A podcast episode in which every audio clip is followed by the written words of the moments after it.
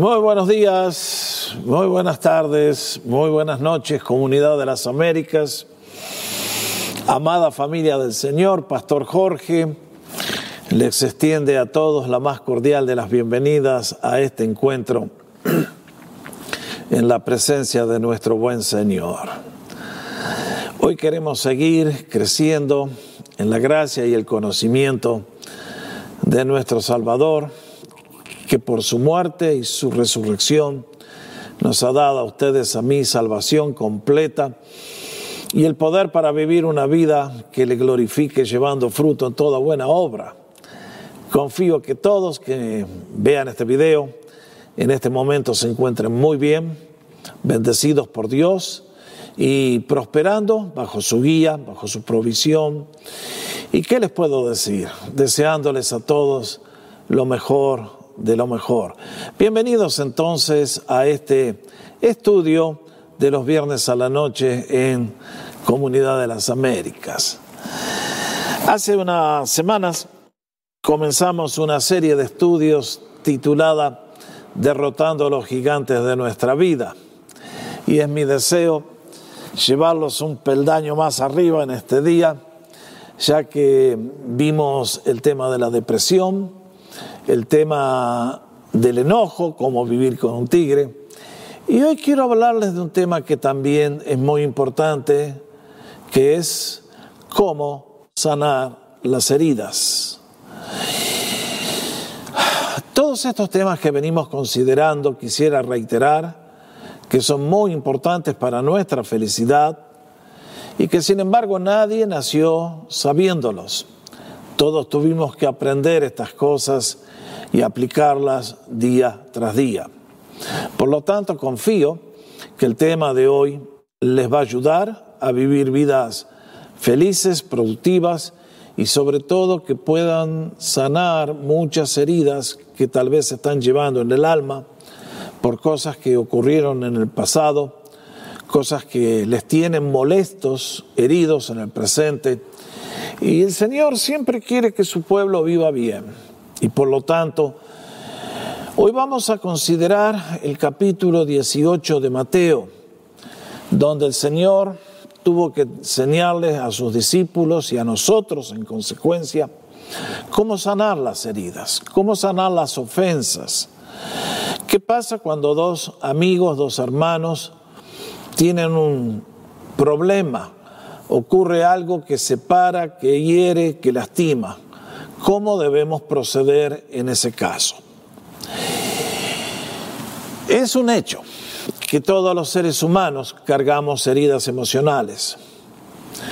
Muchos cargan heridas físicas, eso es grave, pero muchas veces las heridas del alma son mucho más dolorosas.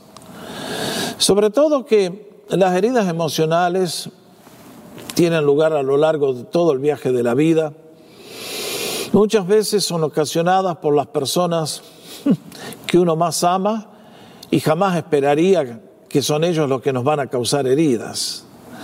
Pero es una triste realidad de que los padres hieren a los hijos, los hijos hieren a los padres, los hermanos se hieren entre ellos, la familia extendida, eh, nos herimos con los compañeros de estudio, de trabajo, en la iglesia, en tantas partes. Y el libro de los proverbios nos recuerda las heridas físicas, uno las aguanta, pero la herida del espíritu, ¿quién la soportará?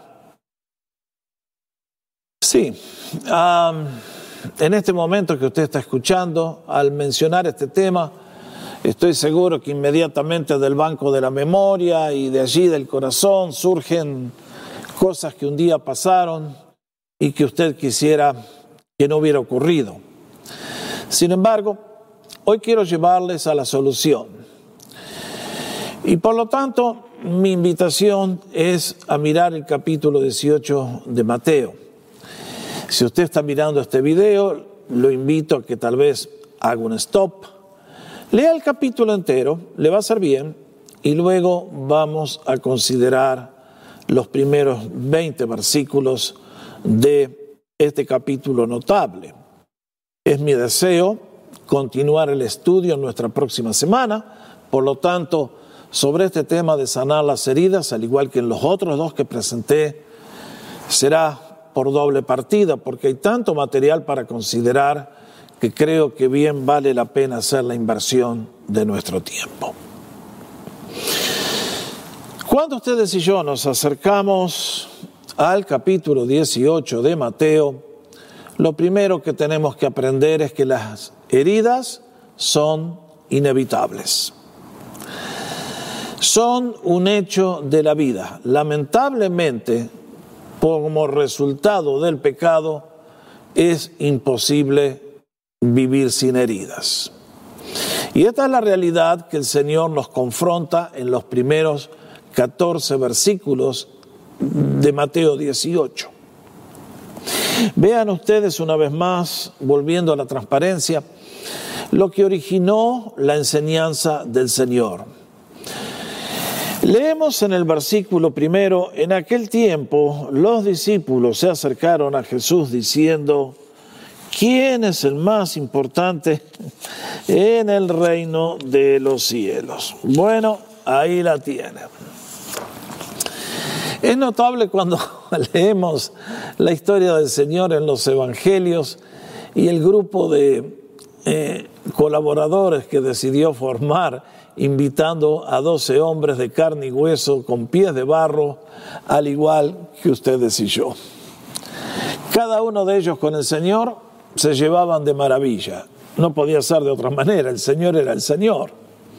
Pero entre ellos, ah, la situación era muy distinta. Había competencias, celos, tantas dinámicas destructivas. Y acá en este caso encontramos que están peleándose entre ellos para ver quién es el mayor, quién es el más importante en el reino de los cielos, quién es el número uno, por supuesto, después del Señor. ¿Se acuerdan cuando la mamá de los chicos de Juan y Jacobo se acercó al Señor a decirle, Señor, quiero pedirte que cuando te sientas en tu trono de gloria, a tu derecho pongas un trono para uno de mis hijos y al otro lado para el otro. ¿Y qué pasó? Se enojaron todos. No porque creyeran que lo que estaban haciendo estaba mal, sino porque los madrugaron a ellos. Así que ustedes ven lo que pasa. Hasta el último día. Hasta la noche antes de ir a la cruz estaban peleando para ver quién era el número uno, a tal punto que el Señor les tuvo que lavar los pies para decirle, a ver muchachos, si la agarran, que en el reino de los cielos la arrogancia no paga, sino la virtud principal es la humildad. Por lo tanto, aquí tenemos, ha surgido una disputa.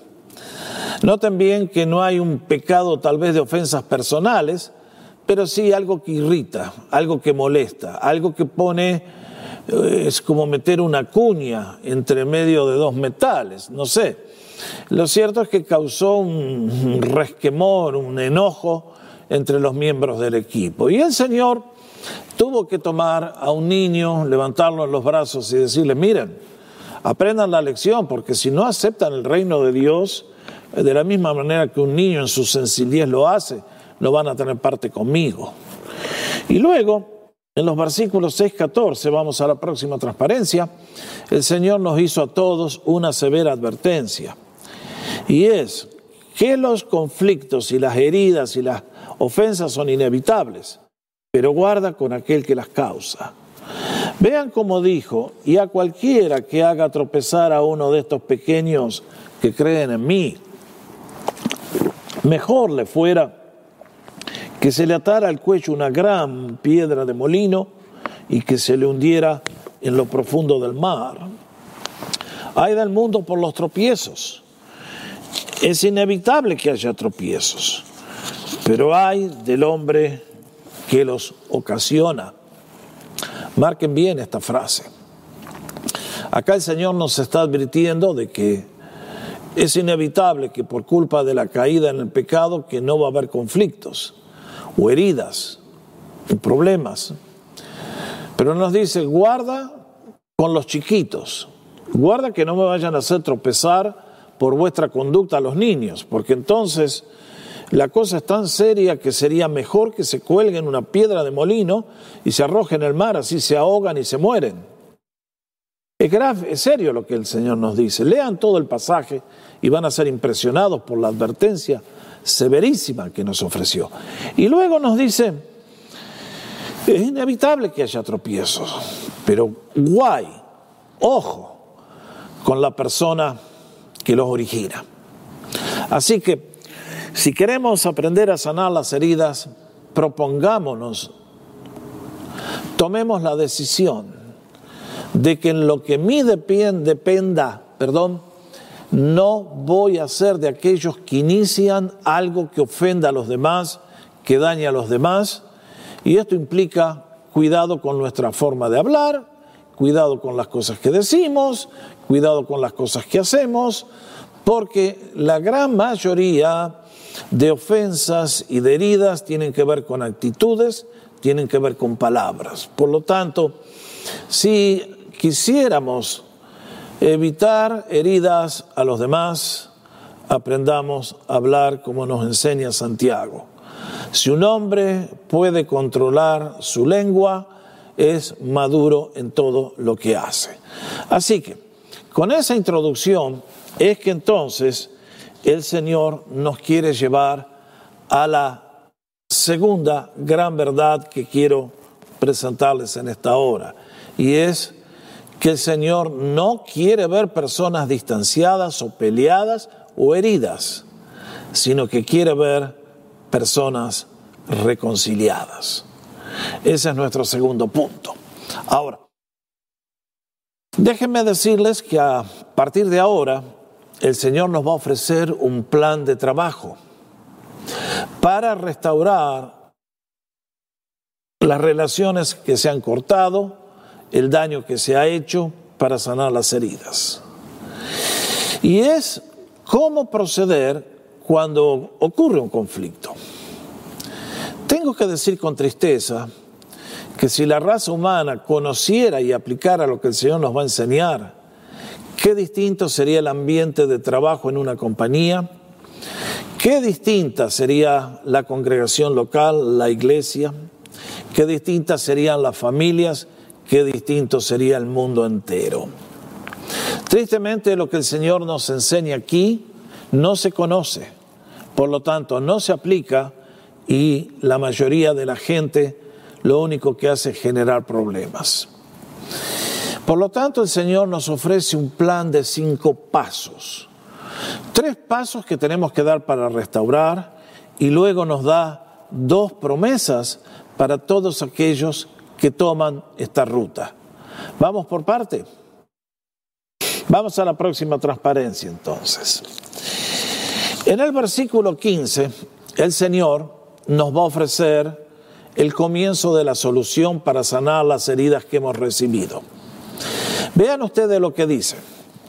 Por tanto, a la luz de lo que les he dicho, de que ustedes no deben ser aquellos que causan las heridas, ojo, por tanto, a consecuencia, si tu hermano peca contra ti, ve y, acá viene un término muy complicado, ya lo explico, amonéstale, repréndele a solas entre tú y él y si él te escucha, has ganado a tu hermano. ¡Wow! ¡Qué paso gigantesco! Aquí hay varias cosas que tenemos que notar. Vean ustedes. Es evidente que el Señor está hablando del contexto de la iglesia, de personas que dicen haber conocido a Jesús, nacido de nuevo y que tienen una conducta diferente, transformada por la Biblia y el Espíritu Santo. Lo segundo que veo es que esto es importante también si lo sabemos aplicar fuera de la iglesia, donde quiera que estemos. Acá el Señor nos dice, si tu hermano peca contra ti, Entonces, ha ocurrido una ofensa. Y aquí el Señor nos enseña quién tiene que tomar la iniciativa y qué debe hacer para solucionar el problema y qué se acabe el incendio. Ustedes tantas veces me han escuchado a mí decir que todos los seres humanos en el viaje de la vida llevamos un balde en cada mano. En uno cargamos gasolina, en el otro cargamos agua. Y cuando vemos un fuego, tenemos la oportunidad de echar agua para que se apague o echar gasolina para que se haga más grande. El Señor quiere ver a sus hijos reconciliados. Ofensas habrá. Mientras haya seres humanos caídos, inmaduros, habrá ofensas. Pero el Señor nos dice que quiere ver personas reconciliadas. Entonces, acá el Señor dice, si tu hermano peca contra ti. Creo que valdría enfatizar la palabra peca. Es la palabra que se utiliza a lo largo del Nuevo Testamento para indicar violar las leyes de Dios y hacer algo que por cuanto todos pecaron están destituidos de la gloria de Dios. Es el mismo término. Creo que el Señor está hablando de guarda, no estamos hablando de cambio chico. No estamos hablando que si te hicieron una broma y te se rieron de tu equipo favorito de fútbol. Mis hermanos, eh, este es un tema complicado. Hay mucha gente que vive resentida por tonteras, tonteras tontas, tonterísimas. No sé qué palabra usar, no quiero usar adjetivos tan feos, pero creo que hay gente que se resiente, que se ofende, porque si lo mirás, se ofenden y si no lo mirás, se ofenden peor. Ustedes conocen. Hay países en Latinoamérica cuyo estilo de vida es el resentimiento. Parecen orar todos los días el resentimiento de este día, dámelo hoy, Señor.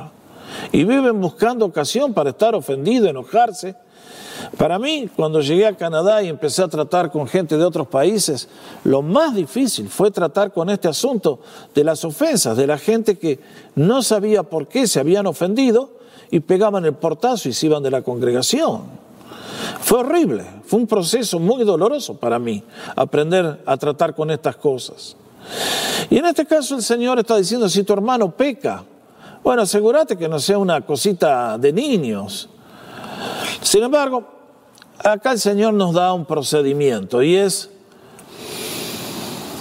que si alguien peca contra ti, nos dice, ve y tú habla con él estando a solas. Marquen bien esto. La mayoría de los casos, los seres humanos, cuando vemos algo que no nos gusta, lo primero que hacemos, ¿qué es? ¿Ir a hablar con la persona? No. Preferimos más bien ir a contarle a 30 personas, ¿viste lo que me hizo la fulana? Mis hermanos, eso es pecar, eso es echar gasolina en el fuego.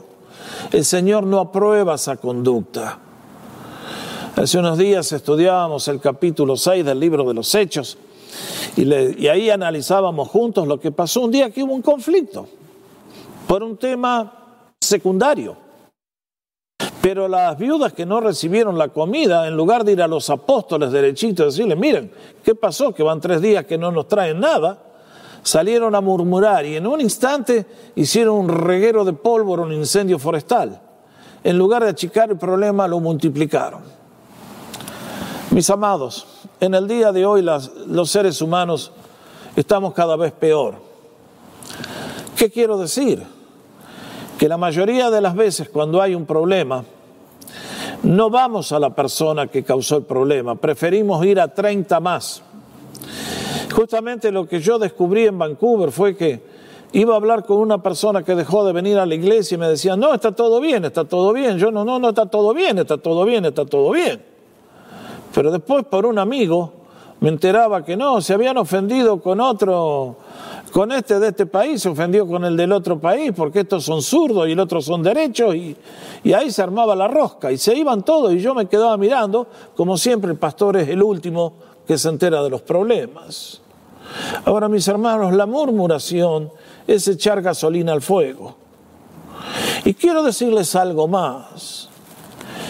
Creo que el diablo inventó una tecnología que se llama Facebook ¿La conocen? Bueno, el que inventó Facebook no tiene la culpa de nada. Él creó un medio para compartir información. Y lo que me llama la atención, que tantos seres humanos insanos, inmaduros, usan para tratar un problema el Facebook. Y entonces, en lugar de apagar el incendio, riegan la cosa, la multiplican por mil. Si usted tiene un problema con otra persona, usted es un necio si la comparte en Facebook. Se la digo derechito, entiéndalo. Dañe su vida. Si usted hace eso, yo a usted no lo quiero de cerca, usted no es mi amigo. Una persona así es muy traicionera. No haga eso. Y además que si lo hace, hablando de otros hermanos de la congregación, le da lugar al diablo para que destruya el avance del Evangelio. Por favor, sea sabio. Cuando hay un conflicto personal, el Señor nos dice, anda y habla con la persona. Quiero decirles además que cuando hay un conflicto, lo peor que puede hacer es mandar un email. Nunca cuando hay un conflicto se tiene que poner las cosas por escrito. Porque lo que usted dice con una sonrisa, el otro lo puede tomar con un, como un enojo total. Por lo tanto, mis hermanos, el plan del Señor es ve y habla con tu hermano. Ahora, ¿quién es el que tiene que tomar la iniciativa? Bueno, es obvio, el que recibió la herida. ¿Por qué? Bueno, porque él es el que tiene la, la flecha clavada. Además, como ocurre tantas veces. La otra persona tal vez ni cuenta se dio que causó una herida. Esto es muy notable. Un día viene una señora y me dice, pastor, usted me ofendió, pero lo perdono, ¿eh? Me quedé mirando, digo, ¿y a esta vieja loca qué le pasó? Disculpen el lenguaje. Pero me dice, no, un día estábamos reunidos y yo hice una pregunta y usted hizo un chiste y a mí no me gustó. Ah, bueno, dos años más tarde me vine a enterar del asunto. Hermanos, ese modo de conducta no, no es aprobado por Dios. Si algo ocurrido, no dejes que la herida se infecte. Anda cuanto antes, trata el asunto. Y anda a la persona que te causó la ofensa. Como pastor, les voy a dar un ejemplo que ocurre en todas las congregaciones. Acá hay un miembro de la iglesia que no le gusta algo del grupo de alabanza y en lugar de hablar con el encargado del grupo de alabanza, va derechito al pastor. Acá hay otro que no le gusta algo que pasó en la escuela dominical y en lugar de hablar con el maestro o el encargado, derechito al pastor. Aquí hay otra que no le gusta la bienvenida que le dieron, derechito al pastor. Mis hermanos, eso es un modo infantil de conducirse. Cuando la gente viene a mí a quejarse contra otro hermano, lo primero que yo le voy a preguntar es, ¿hablaste con tu hermano? Y ahí nomás se termina el conflicto, ¿eh? ¿Saben cómo se corta rápido el chisme de esa manera? Es tremendo. Porque muchos están dispuestos a chismear mientras nadie les diga, ¿estás obedeciendo al Señor? ¿Estás haciendo lo que Él te pide? Y entonces dicen, ah, no, no, no, no. Bueno, el Señor dice, ve y tú habla con tu hermano. Ahora, acá el Señor usa una palabra que es un poquito brava. Es la palabra elejo, griega. Se traduce como repréndele, amonéstale. La nueva versión internacional dice, muéstrale su error Digo esto porque en este mundo de mente en que vivimos del cristianismo contemporáneo, ya me imagino que alguno va a hablar con alguien para tratar un problema y empieza, te reprendo, Satanás, hijo del diablo. Bueno, mi hermano, con esa actitud dudo que vaya a ganar un amigo y cerrar una herida. Cuando el Señor habla aquí de amonestar, mostrar el error, reprender, está diciendo sí. Habla con él sinceramente, en mansedumbre, en humildad, buscando entenderte. Explica tu posición. Explica por qué te sientes como te sientes, consideras que has sido ofendido. Entonces, habla con tu hermano, buscando reconciliarse, buscando entenderse, buscando que haya una solución. Porque si no, seguimos cargando la flecha. Y la flecha duele y la flecha destruye. Entonces, nos dice el Señor, cuando se reúnen puede haber dos resultados. Que la herida se sana, los dos se piden perdón, el hermano que ofendió reconoce, admite, pide perdón, capítulo cerrado, victoria lograda, seguimos para adelante. Pero puede ocurrir tal vez, esto es lo que no deseamos, que la persona que causó la herida, que ofendió, reacciona negativamente. Dice, pero no, no, no, no, no, no, no, acá no hay nada de todo eso que vos tenés la mente sucia, viejo, no. Y entonces rehúsa reconciliarse. ¿Qué hacemos entonces? El Señor nos establece el segundo paso en el versículo 16. Como dice el Señor, pero si no escucha, toma aún contigo uno o dos para que todo asunto conste según la boca de dos o tres testigos. Vean bien. Acá hay una afirmación que hace el Señor que tenemos que analizar e interpretar. Creo que la escena es bien clara. Acá estoy yo, acá está Mr. González, hay cuatro personas más y Mr. González me ofende, dice una barbaridad y hay tres o cuatro personas que han sido testigos. Entonces, he ido la primera vez, hablé con él a solas, pero ahora voy acompañado de dos o tres testigos que vieron lo que pasó y que buscamos reunirnos, hablar con él y le, dicen ellos como testigos, mira hermano, eh, lo que le dijiste a Jorge estuvo mal por esto, para...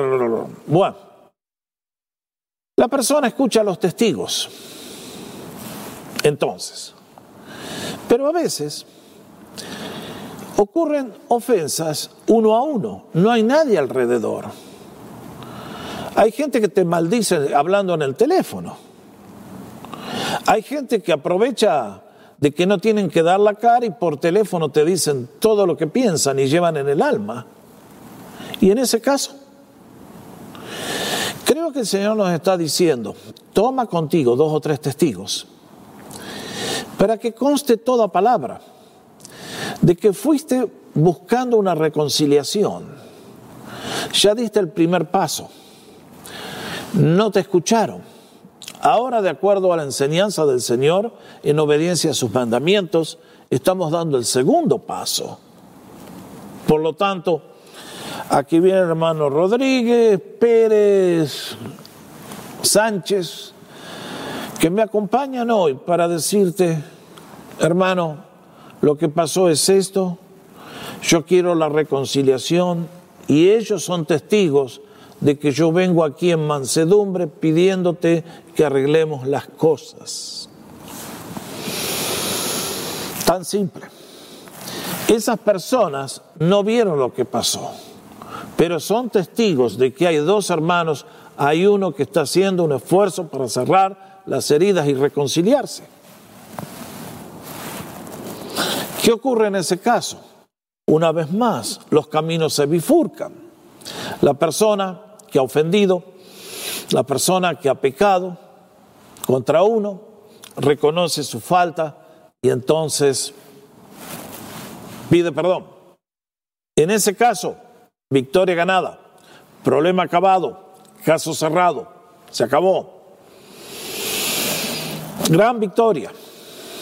Pero ¿qué pasa si la persona aún en este caso, no quiere admitir la falta, el pecado o el error. El Señor dice, tercer paso, versículo 17, y si Él no les hace caso a ellos, dilo a la iglesia. Y si no hace caso a la iglesia, tenlo por gentil y publicano. Uy, que esto se pone feo. Primer escalón, a solas. Segundo escalón, dos o tres testigos. Ahora, ante la falta de reconciliación, yo voy al pastor de la iglesia y le explico lo que ha pasado. El carácter del pecado, de la ofensa, lo que se ha hecho siguiendo el consejo del Señor, el mandamiento del Señor. y cómo terminaron las cosas mal. Por lo tanto, pedimos que la iglesia intervenga. ¿Qué quiere decir eso? En los últimos dos mil años, eh, siempre las congregaciones han entendido que se reúna el pastor, que se reúnan los diáconos, los ancianos, consideren el caso y un grupo de ellos vaya a hablar con la persona. Que le expliquen, que le hagan ver, y si la persona reacciona positiva bien, positivamente o bien, caso cerrado, victoria ganada, problema resuelto. Pero si no, llega un momento que los ancianos tienen que llamar en un momento a la iglesia, a la congregación local, e informarles lo que pasó. Y que fulano de tal causó un problema, eh, se buscó la reconciliación bíblica, se hicieron los tres primeros pasos, el hombre no quiso saber nada, ella no quiso saber nada. Y entonces, ¿qué ocurre en ese caso? El Señor dice, tenle por gentil y publicano. ¡Wow! ¡Qué palabras tan duras, Señor!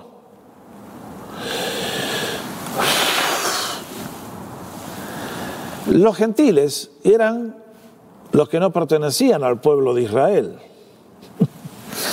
Ustedes saben que los hebreos a los gentiles les llamaban los perros gentiles. Les tenían un desprecio total. Muy mal el pueblo hebreo. Eso no debería haber sido así. Pero el Señor reconoce que para el pueblo hebreo, uno que no pertenecía, no pertenecía. Y además agrega, tenle por gentil y publicano, por un traidor. Ustedes conocen que los publicanos como saqueo hacían su vida cobrando impuestos al pueblo hebreo para darle la recaudación al imperio romano. Y que de este montón metían la mano para llenar sus propios bolsillos. La gente hebrea a los publicanos los odiaban, eran los la lacra de la sociedad, lo peor de lo peor. Y el Señor dice, si una persona que dice ser miembro de la iglesia, cristiano nacido de nuevo, cuando ha cometido un error grave o chiquito, rehúsa reconciliarse, entonces se dieron los tres pasos, tenlo por gentil y publicano. Se acabó. ¿Qué hay que hacer con esa persona? Ponerla a un lado. Muchas veces las iglesias han dicho, hermano, hasta que usted no esté dispuesto a reconciliarse, no es bienvenido en este lugar. Si era maestro de escuela dominical, por favor, no puede seguir enseñando usted en este espíritu porque nos maldice a todos. Cualquiera sea el cargo que tenía dentro de la iglesia, se acabó, afuera. Y mis hermanos, en el día de hoy la disciplina en la iglesia ya no existe más. No existe más porque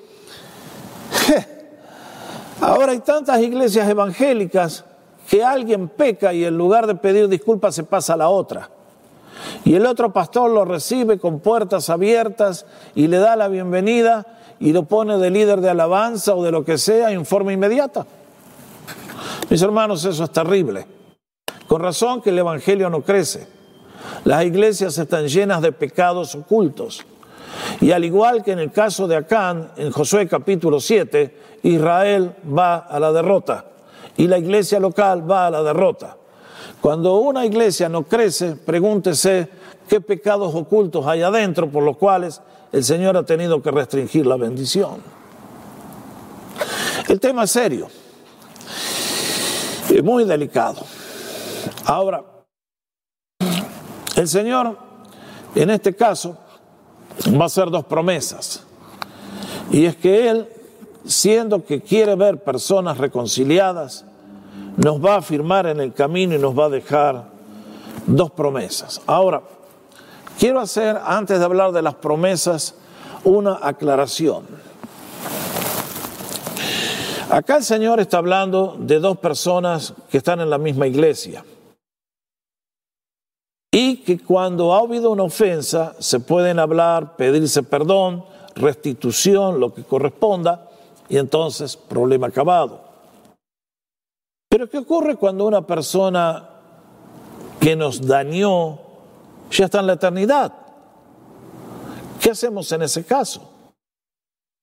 Bueno, mis hermanos, déjenme enseñarles que si usted, por ejemplo, tuvo un padre abusivo de mil maneras, que le causó heridas imposibles de contar, conocí a un muchacho que tuvo uno de esos padres y ese padre lo tenía gobernado, era una bola de emociones malísimas este chico y un buen día el padre murió. Pero pasaban los años y todavía el chico seguía gobernado por la vida del padre, que ya no estaba más en este mundo. ¿Qué hacemos en ese caso? Bueno, la instrucción es perdone por amor a Jesús aquel que le dañó. Lo vamos a ver en el próximo estudio, pero el Señor en Lucas dice, si cuando están orando tienen algo, algo les recuerda el Espíritu, perdonen. Mis hermanos, no siempre podremos encontrarnos con una persona para reconciliarnos. No sé, hay muchos ejemplos, pero en este caso, alguien que ya no está más, el Señor nos dice, perdonen, por amor a mí. Déjenme a mí la justicia, déjenme a mí la venganza. Perdónenle porque yo les perdoné a ustedes. Y vamos a encontrar que el perdón del Señor nos sana a nosotros las heridas y luego el Señor se trata con la persona que nos causó la ofensa. Por lo tanto, no siempre es posible la reconciliación en persona, pero por lo menos saquémonos la flecha ofreciendo perdón. El Señor va a ofrecer a los que toman esta ruta de la reconciliación dos promesas. Vean versículo 18. De cierto les digo que todo lo que aten en la tierra será atado en el cielo. Todo lo que desaten en la tierra habrá sido desatado en el cielo. Esto nos da a ustedes y a mí una idea del poder que tiene el perdón y el deseo de reconciliación.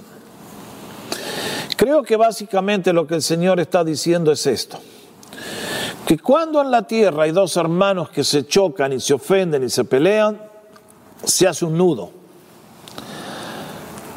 Es un nudo que hay que desatar a través del pedir perdón.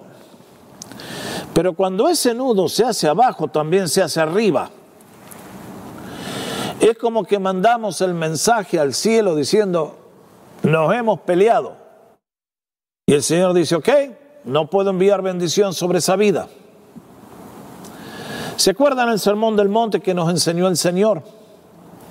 Si vienes camino al altar con tu ofrenda y te acordás que con tu hermano estás peleado, pará. Deja la ofensa donde, la, ofrenda donde estás, perdón, y andá y reconciliate primero con tu hermano y después vení y presenta tu ofrenda. Al Señor no lo impresionamos con manos altas, ni ofrendas, ni te alabo, Padre, y te reprendo, diablo. Eso es hipocresía. El Señor quiere que tengamos un corazón recto caracterizado por la obediencia.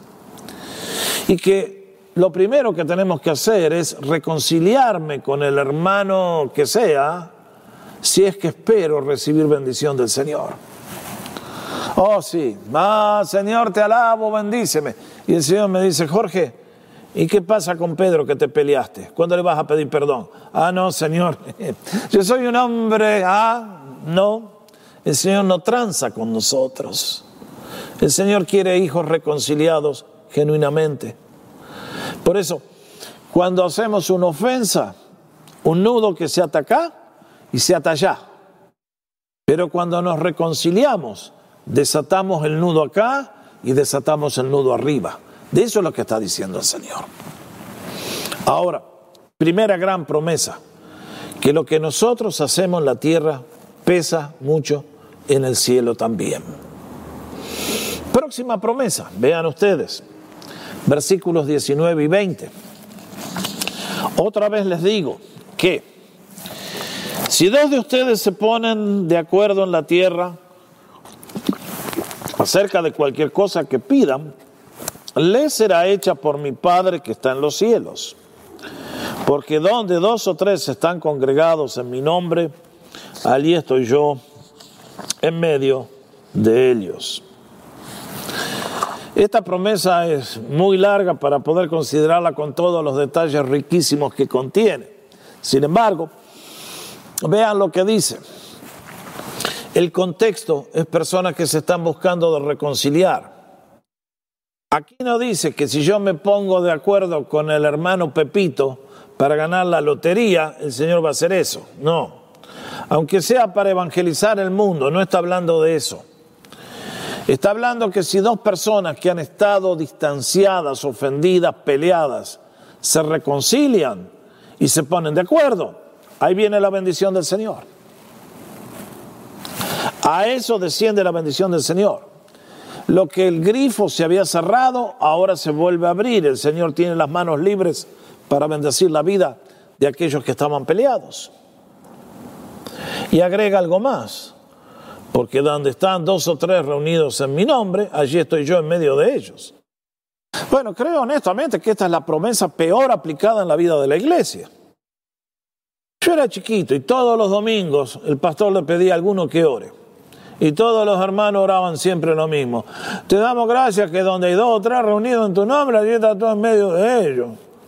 Mis hermanos, hay que leer la Biblia con un poquito de criterio de vez en cuando. El Señor siempre está con nosotros. Así seamos dos, tres, mil, lo que sea. Antes que nosotros lleguemos, el Señor ya llegó a la iglesia. Ya está con nosotros siempre. Pero este versículo, cuando habla de dos o tres reunidos en mi nombre, está hablando de dos o tres hermanos que estaban como perro y gato.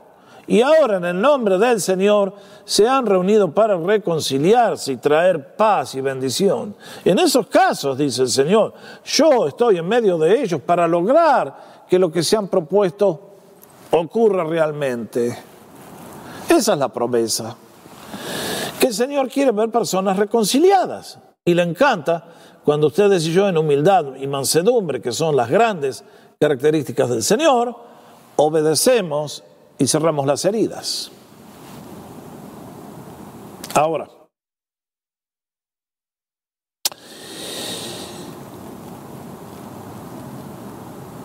alguien pudo haber recibido una ofensa. Alguien pudo haber recibido un daño material grande no hubo manera de reconciliar. Si ustedes y yo somos cristianos, ¿cómo vamos a proceder? Cuando yo era niño, mi padre se puso de socio con dos hermanos de la congregación. Y por distintas razones, después de dos o tres años, decidió que quería salir de ese negocio. Lógicamente, los que quedaban debían devolverle la parte del capital que él había puesto, pero eso no ocurrió. En el día de hoy, cuando yo veo gente que por una pavada, por una tontera se van de la iglesia, digo, qué gente de poca calidad que hay en las iglesias. Cuánta gente que no han nacido de nuevo, cuánta gente inmadura. Mi padre recibió una pérdida financiera muy grande y entonces tenía dos opciones, hacerse el ofendido, el resentido, el inútil, irse de la iglesia o absorber el costo. Yo nunca supe de esta historia sino hasta no sé cuántos años más tarde. Pero mis padres se encontraron con la, el problema real de una pérdida grande de dinero que ellos habían trabajado duro para ahorrar Ahora, ¿qué iban a hacer? ¿Y se iban a ir al mundo? Porque en la iglesia... ¿Y entonces los hijos se perdían para siempre? Papá decidió hacer una decisión excelente. Quedarse en la iglesia Y hoy todos sus hijos están sirviendo al Señor. O papá fue a hablar con el pastor, le explicó lo que había pasado y le dijo, mire, yo perdono. Quiero que sepa lo que pasó, pero quiero que sepa también que cancelo la deuda y acá no ha pasado nada. Como les dije, yo nunca me enteré de eso hasta mis padres eran muy sabios. Y esos hermanos que teóricamente habían causado una pérdida, yo siempre los traté como hermanos amados, muy queridos. El recuerdo que tengo de ellos es gente que amo hasta el día de hoy, aunque ya están en la eternidad, los tres. Y uno dice, qué ejemplo, ¿eh? Qué ejemplo. Qué fácil decir, yo soy cristiano. ¿Puedes decir con el Señor, Padre, perdónalos porque no saben lo que hacen? Cuando el Señor agonizaba en la cruz nos dio un ejemplo de lo que es perdonar, ¿no creen? ¿Y tú? ¿Cómo vives el tema de las ofensas, los resentimientos y el perdón? ¿Estás cargado de flechas? ¿Estás dispuesto a reconciliarte, a hacerle caso al Señor? A obedecerle, sabiendo que todo lo que Él nos dice es para nuestro bien supremo. ¿Estás dispuesto a obedecer? En este punto, hermanos, de ir a hablar con otra persona de cara a cara, hasta ahora no conozco uno que lo quiera hacer. Años atrás prediqué un sermón como este en el culto del domingo aquí en nuestra iglesia y fue impresionante como a la salida viene una hermana derechito y me dice, pastor, vaya a decirle al fulano ese que... Le entró por acá, le salió por allá. Lo que se le explicó estando sentada en el primer banco no le entró nada, no le hizo efecto. Se le enseñó que tenía que ir ella a hablar con el hermano que le había producido el problema, no, derechito al pastor. Y uno dice, ¿Cuánta gente desobediente, derrotada, que vive en las iglesias del Señor? Por eso el Evangelio no crece. No podemos crecer con un ejército de soldados heridos. Un atleta que tiene el tobillo, doblado no puede correr la maratón. Un soldado herido hay que mandarlo al hospital, no al frente de batalla. Y es por eso que le digo, Dios quiere ver a la gente alcanzada con el Evangelio y la salvación. Pero eso depende del poder de la unidad que haya en el cuerpo de Cristo. No solamente del poder del Espíritu Santo. Por lo tanto, el tema que hablamos es vital por la causa de Cristo y por su propia felicidad. Quiere sanar las heridas que lleva aprenda a perdonar. Aprenda a perdonar siguiendo los pasos que el Señor nos enseñó. Y concluyo dejándoles una promesa. Porque más vale que curar, más vale prevenir que curar, decimos. ¿Qué nos enseñó en las bienaventuranzas el Señor? Bienaventurados los que hacen la paz Bienaventurados los pacificadores, porque ellos serán llamados hijos de Dios. Hay personas que abren la boca y es para causar heridas y causar malos entendidos, roscas de todo tipo. Mis hermanos, el Señor tiene una bendición especial y considera dichosos y bienaventurados aquellos que hacen la paz, los pacificadores, aquellos que tienen un estilo de vida que son un canal de reconciliación y de bendición entre todas las personas. Al invitarte a sanar tus heridas, hoy te estoy diciendo, te invito a ser parte de la solución. Te invito a ser de aquellos que un día el Señor dice, bienaventurados porque son de los que achican los problemas. Y si eres de aquellos que le gusta levantar el teléfono y escribir en Facebook, por favor, mi hermano, por tu propio bien, te digo, cesa esa conducta diabólica y empieza a conducirte como un hijo de Dios. Si Dios nos ha salvado por gracia y nos ha perdonado una tonelada infinita de pecados, ustedes y yo también tenemos que aprender a perdonar. Ese es el tema de nuestro próximo estudio. Por lo tanto, bienvenidos a este día. Confío que lo que tenemos hoy, que hemos considerado, nos sea una guía, un fundamento para nuestra conducta. Como dije al principio, nadie nació sabiendo estas cosas. Todos tuvimos que aprenderlas y aprender a ponerlas en práctica. Por lo tanto, en este día demos gracias por la palabra de Dios, por lo que el Señor nos enseña y que nos ayude a vivir cada día vidas libres de ofensas y heridas en el hogar, en la iglesia, en el trabajo, donde quiera que estemos. Que el Señor les bendiga a cada uno de ustedes mientras hacen esta decisión y mientras viven cada día llevando fruto para gloria de Dios. Que el Señor les bendiga hoy y siempre. Vamos a orar. Señor, Padre bendito, ¿qué te voy a decir? Uno tiene que dar gracias por tu palabra, Señor. Conocer tu palabra es vivir en otro nivel, en otro nivel de sabiduría, de paz, de gozo, de alegría. Los que obedecemos tu palabra somos personas felices. Somos personas que vivimos en el gozo, en el poder del Espíritu Santo. Es por eso que te doy gracias que en ti siempre está la solución. Gracias por enseñarnos, gracias por guiarnos, gracias por aguantarnos a todos, a darnos tiempo hasta que finalmente empezamos a enderezar los pasos. Señor, gracias. Ahora te pido que cada persona que me está escuchando, Señor, si hasta hoy han venido cargando flechas amargas, hoy sea el día cuando deciden una y definitivamente para siempre perdonar y comenzar el proceso y cerrar las heridas y vivir libres bajo tu bendición.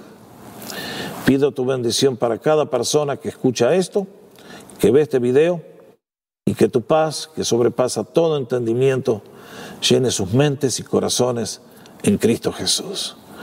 Bendice tú a todos, Señor. Lo pedimos con nacimiento de gracias en el nombre del Señor, que nos amó tanto, que se dio a sí mismo por nosotros, para levantar un pueblo celoso de buenas obras. A Cristo Jesús sea la gloria, el honor y el dominio por los siglos de los siglos. Amén y amén. Bueno, que el Señor les bendiga a todos. Gracias por vuestra atención. En el próximo estudio queremos continuar este tema vital porque si siguen leyendo Mateo 18 van a ver que el Señor no terminó el tema allí.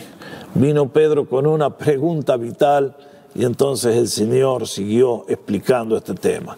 Hay mucho más que queremos hablar. Así que la invitación está hecha para la semana que viene. Entre tanto, amados, sepan que nuestro sitio está lleno de estudios bíblicos en video, en audio. En estos días hemos empezado a subir la serie de discipulado básico, titulada esa serie Cómo iniciar la carrera cristiana.